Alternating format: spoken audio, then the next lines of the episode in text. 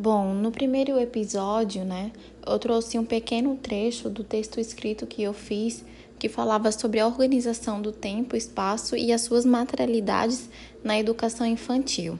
No entanto, agora nesse episódio, eu quero trazer é, essa reflexão, mas agora não lendo mais um trecho né, do texto, mas trazendo alguns pontos de, de que foi citado no texto. Então, é, quando eu falo sobre essa questão da rotina e do quanto que isso causa um enquadramento social, eu quero dizer o quê?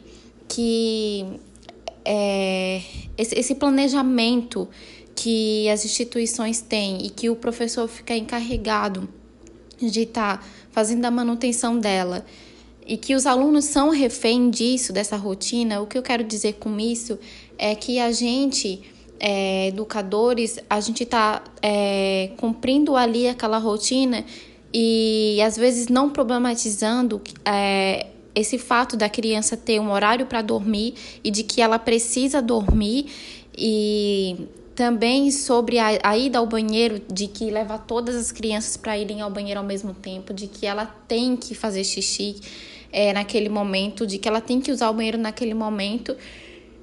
E a gente força essa criança a ter uma rotina que vai até mesmo contra as suas necessidades biológicas, né?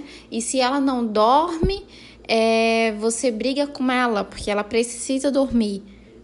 E na verdade não é assim. Às vezes a criança ela quer brincar, ela quer ficar quietinha, ela não quer dormir, né? E aí uh, o questionamento que a gente tem que fazer é quais, quais são as intencionalidades que está por trás desse planejamento, né? De que as crianças elas precisam seguir um roteiro único, de que elas precisam é, fazer tudo é, ao mesmo tempo, todas fazerem a mesma coisa. É sobre isso que a gente deve tratar.